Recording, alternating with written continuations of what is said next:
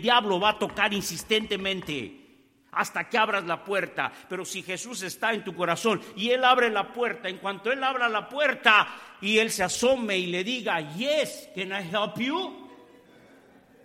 ¿Qué va a hacer el diablo, hermano? Va a salir volando. El problema es que Cristo no esté en tu corazón y tú tengas que abrir la puerta. Y entonces el diablo va a ser como esos vendedores que nomás espera que le abras poquito la puerta y pone inmediatamente y que antes de que usted se dé cuenta ya está dentro. Otra cosa que el apóstol Pablo ora por la iglesia es por firmeza. Anótelo ahí en el recibo. ¿Ya se llenó el recibo? Saque otro del Sams, ¿ok? Firmeza en la vida cristiana no solamente por fortaleza, no solamente por la presencia de Cristo en el corazón, pero firmeza en la vida cristiana. ¿Están ahí todavía, hermanos? Esa es frase del hermano José González. Ok firmeza en la vida cristiana. Dice la segunda parte del 17, a fin de que arraigados, me gustan estas dos palabras que el apóstol Pablo usa aquí en, esta oración, a fin de que arraigados y cimentados en amor, arraigados y me hace pensar, arraigados habla de raíces, ¿verdad?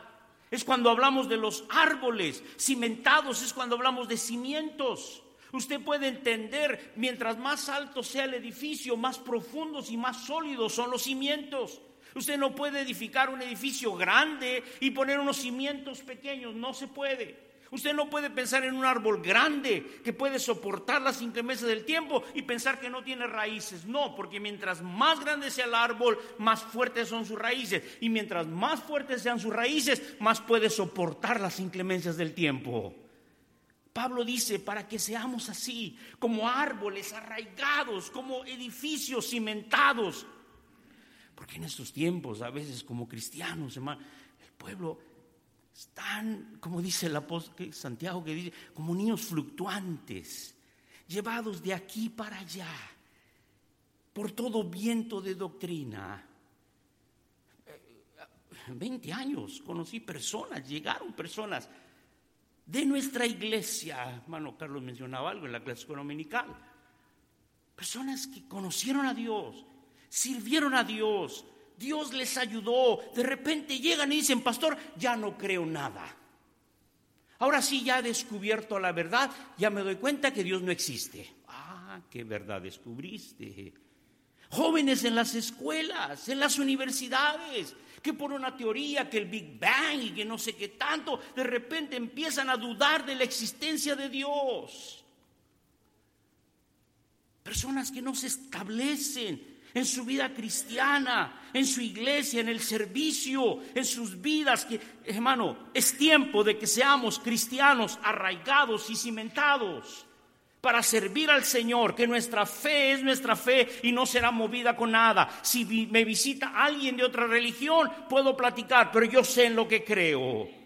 Y si algo más pasa, y si algo veo en la televisión, y si algo escucho, o si algo me enseñan, yo sé en quién creo y sé que Jesucristo es mi, es mi Salvador y sé que cuando muera estaré en la presencia del Señor. Y eso es lo que yo creo.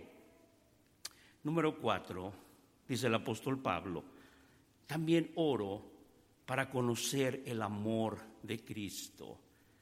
Oro para conocer el amor de Cristo. Dice el versículo 18 y 19, para que seáis plenamente capaces de comprender con todos los santos cuál sea la anchura, la longitud, la profundidad y la altura, y de conocer el amor de Cristo que excede todo conocimiento. ¿Conoces el amor de Cristo?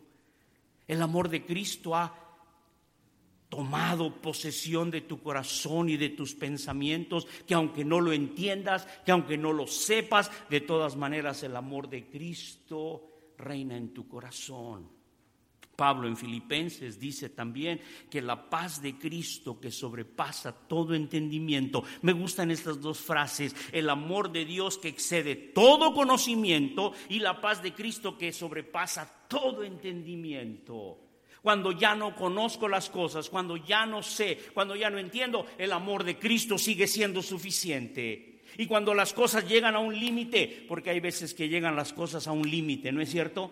Ya no entendemos más, no podemos explicar por qué pasó, por qué fue así, por qué esto llega y no lo entiendo. Sin embargo, dice la palabra que la paz de Cristo sobrepasa todo entendimiento. Guardará nuestros corazones y nuestros pensamientos en Cristo Jesús.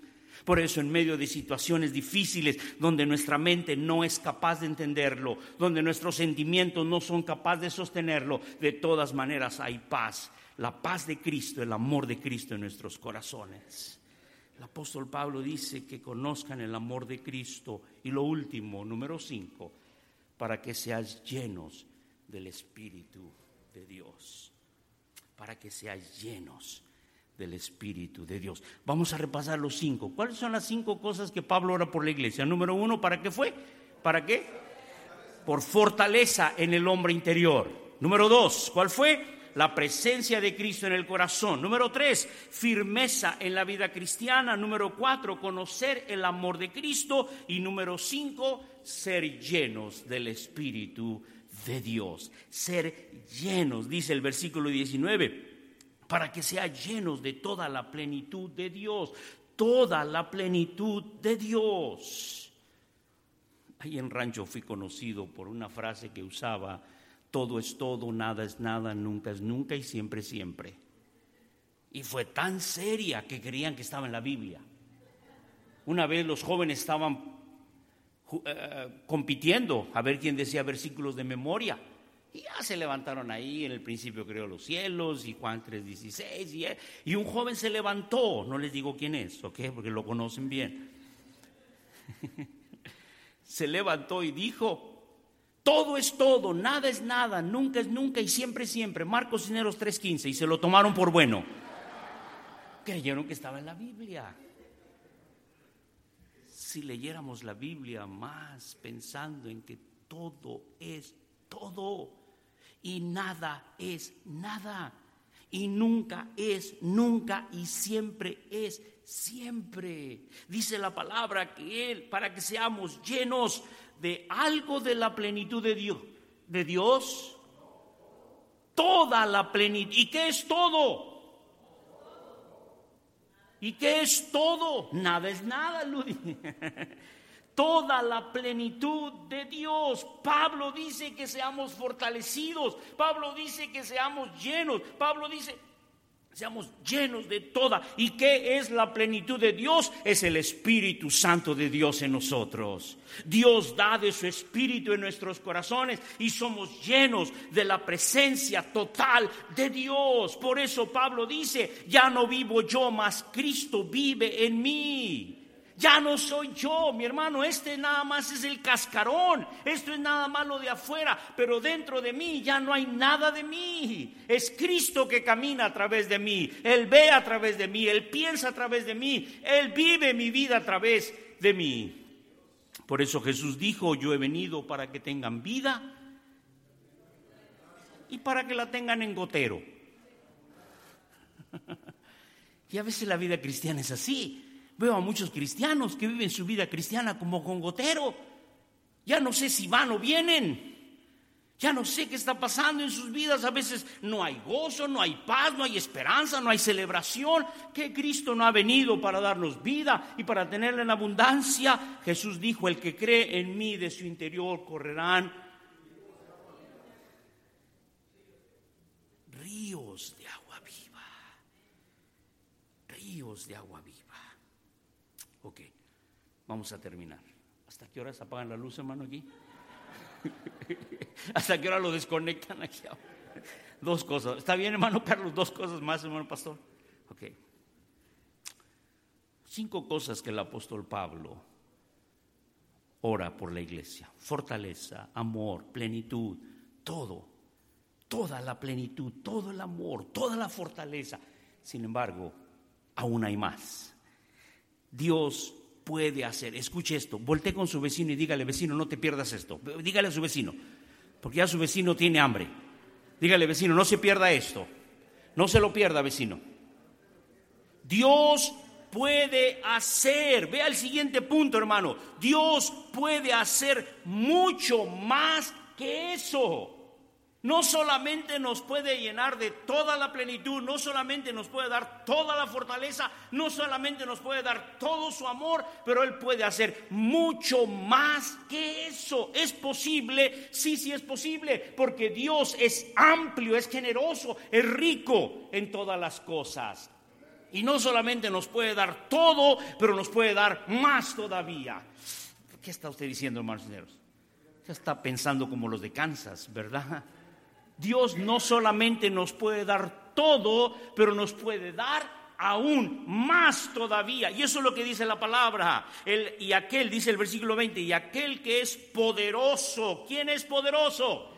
Dios es el único que es poderoso, aquel que es poderoso para hacer todas las cosas mucho más abundantemente de lo que pedimos o entendemos según el poder que actúa en nosotros.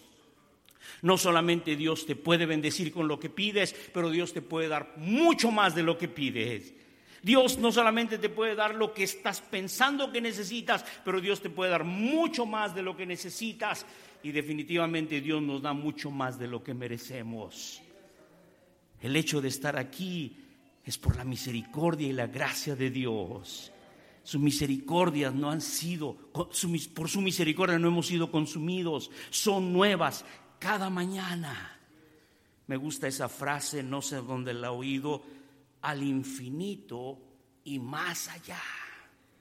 ¿Ha oído esa frase? ¿Dónde? Toy Story. mire, no sabía dónde la había oído esa.